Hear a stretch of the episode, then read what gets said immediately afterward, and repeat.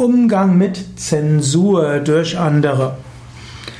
Wir befinden uns, also ich befinde mich hier in Deutschland, wo es jetzt keine Pressezensur gibt, keine Zensur des Fernsehens, mindestens keine offizielle, wo im Internet jeder alles schreiben kann, hm, sofern er niemanden grob beleidigt.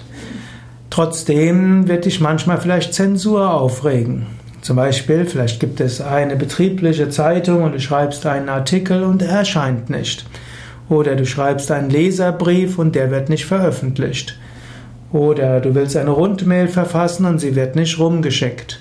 Ist das Zensur?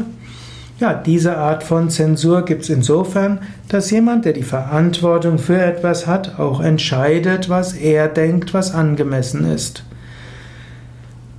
Das sollte dich jetzt nicht übermäßig ärgern. Es ist einfach so. Eine gewisse Zensur gibt es halt. Diese Art von Zensur ist aber keine echte Zensur, sondern ist derjenige, der das Sagen hat, kann entscheiden, was dort gesagt wird. Du könntest ja deine eigene Zeitung gründen, deinen eigenen Blog, deinen eigenen Verteiler.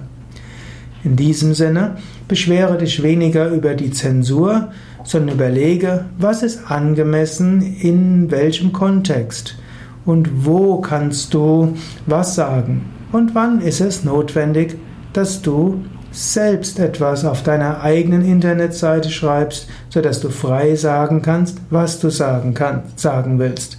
Aber auch da halte dich an die Richtlinien des guten Geschmacks und vermeide es, einzelne Menschen zu beleidigen oder auch Gruppen von Menschen zu beleidigen wegen ihrer Religion, Hautfarbe oder Nation.